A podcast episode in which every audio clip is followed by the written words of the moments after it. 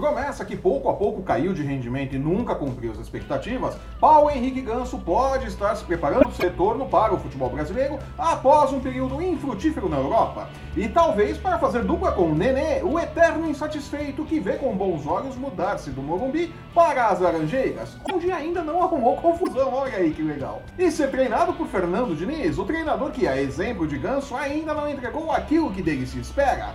Tudo isso, claro, em um Fluminense que perdeu nas últimas temporadas bons jogadores em praticamente todas as posições. Eu sou o Flávio Soares e estas são as minhas caneladas para o Ganhador.com.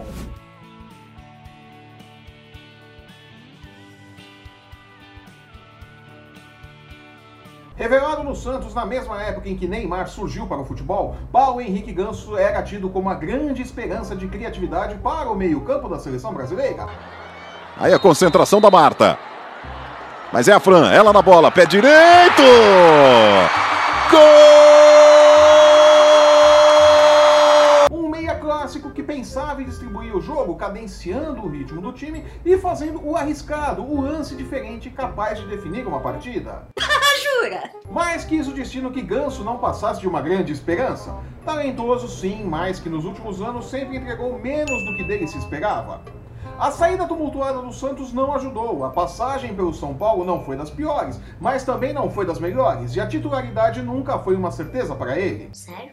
Mesmo assim, seus empresários conseguiram uma transferência para a Espanha. So long, farewell, No Sevilla, trabalhou com Jorge Sampaoli, que está treinando eletrodomésticos no Santos, e também não conseguiu se firmar e tornar-se um titular incontestável. Emprestado para o Amiens da França, mantém sua sina. Lampejos de talento, mas muito abaixo daquilo que dele se espera. Se por acaso não nos virmos, bom dia, boa tarde, boa noite. Agora sua carreira pode passar pelo Fluminense, que tenta se reconstruir em meio à falta de dinheiro após perdas importantes nas últimas temporadas, como Abel Braga, Diego Cavalieri, Henrique, Gunso, Norça, Richarlison, Scarpa, Douglas, Richard, Léo, Ayrton Lucas e Henrique Dourado. É, tem um time aí que o, que o Fluminense perdeu, né? Nossa! Seu caminho se cruzará com o de Fernando Diniz, um treinador sobre o qual paira uma grande expectativa que nunca se concretizou. Com uma visão de futebol interessante e moderna, Diniz chamou a atenção quando treinou o Audax e foi vice-campeão paulista em 2016. Mas de lá pra cá os trabalhos não foram tão animadores. Seu último trabalho foi no Atlético Paranaense em 2018. E vocês não perceberam, mas eu disse Atlético com TH, que é a nova grafia do clube, né? É quanta bobagem. Sob o comando de Diniz, o Rubro Negro foi parar no fundo da tabela do Brasileirão do ano passado. Demitido, foi substituído por Thiago Nunes, que levou o time à parte de cima da tabela e ainda conquistou a Copa Sul-Americana.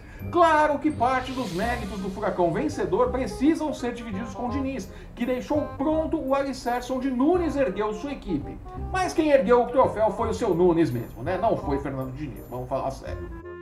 Onde ele está? Senhor Nunes! Ah, ah, o senhor está aí! Ah, olhem, é o irmão do senhor Nunes, é o senhor Nunes! Ah, No Fluminense, Diniz terá mais uma vez a oportunidade de mostrar que veio, de provar que tem condições de figurar no primeiro escalão dos treinadores brasileiros que pouco a pouco vem sendo dominado por nomes novos como Thiago Nunes, Fábio Carilli e Odair Hellman. Ter o talento de Ganso à sua disposição pode ajudar ou atrapalhar. A disposição com que Ganso voltará para o Brasil determinará o futuro. Se for o mesmo Ganso que saiu do São Paulo para a Espanha, fará alguns bons jogos e andará em campo a maior parte da temporada, né?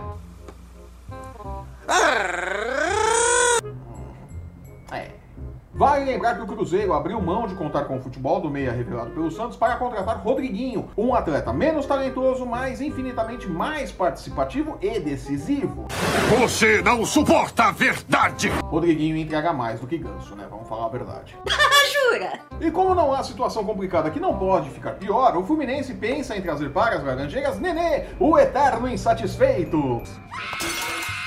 Decisivo enquanto tem fôlego na temporada, o atleta viu sua carreira marcada por episódios de insatisfação, sempre que perdia rendimento e, como consequência, claro, espaço no time.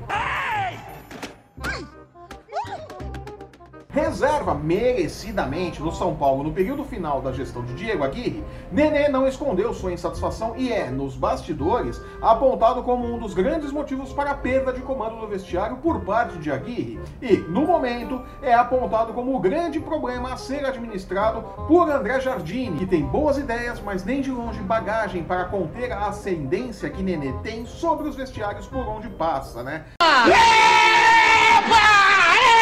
Vamos falar sério, o André Jardine não tem aí bagagem para aguentar o Nenê no São Paulo. Sério? Numa análise fria, mandar o Nenê para o Fluminense será um ótimo para André Jardine e ruim para Fernando Diniz, que possui fama de ser fraco na gestão de pessoal. I'm Batman. Enquanto tiver fôlego, o Nenê será útil. Quando o gás acabar, como acabou na metade final da temporada passada no São Paulo, e ele for sacado do time, o atrito será grande. Junte-se a isso um Paulo Henrique Ganso que pode chegar com o exagerado status de solução para todos os problemas do Fluminense e a receita do fiasco estará completa. Individualmente, Fernando Diniz, Ganso e Nenê podem ser soluções. Juntos podem ser uma grande dor de cabeça. Uma bomba com um timer armado para disparar antes do segundo semestre. Não aperta esse botão. Porque isso vai disparar a bomba imediatamente e vamos todos morrer. Agora, repete o que eu acabei de dizer. Eu sou o Groot. Eu sou o Groot. Isso, garoto. Eu sou o Groot. Não! Torço para estar enganado, principalmente porque acredito que Fernando Diniz pode entregar um bom trabalho. Mas a montagem desse Fluminense 2019 parece mais um barril de pólvora do que um time de futebol. Louco tio. E com o Esquadrão Antibombas de sobreaviso, vou ficando por aqui. Eu sou Flávio Soares e estas foram as minhas caneladas para o Ganhador.com. Teria sido melhor eu ver o filme do Pelé. Se você está assistindo esse programa pelo YouTube, aproveite, assine nosso canal e veja nossos programas sobre NFL, UFC, basquete, MMA e os odds das casas de apostas para a quantidade de vezes que os comentaristas esportivos dirão que Ganso precisa pisar mais na área em 2019. Sério? No post que acompanha este vídeo você encontra os links para seguir o ganhador no Facebook, no Instagram e no Twitter. Acesse o ganhador.com e não perca nossas dicas e palpites para os jogos da rodada nas principais competições esportivas do mundo. Eu volto na próxima sexta-feira comentando a movimentação dos principais clubes brasileiros antes da bola começar a rolar para valer nos estaduais. Até lá! Tchau.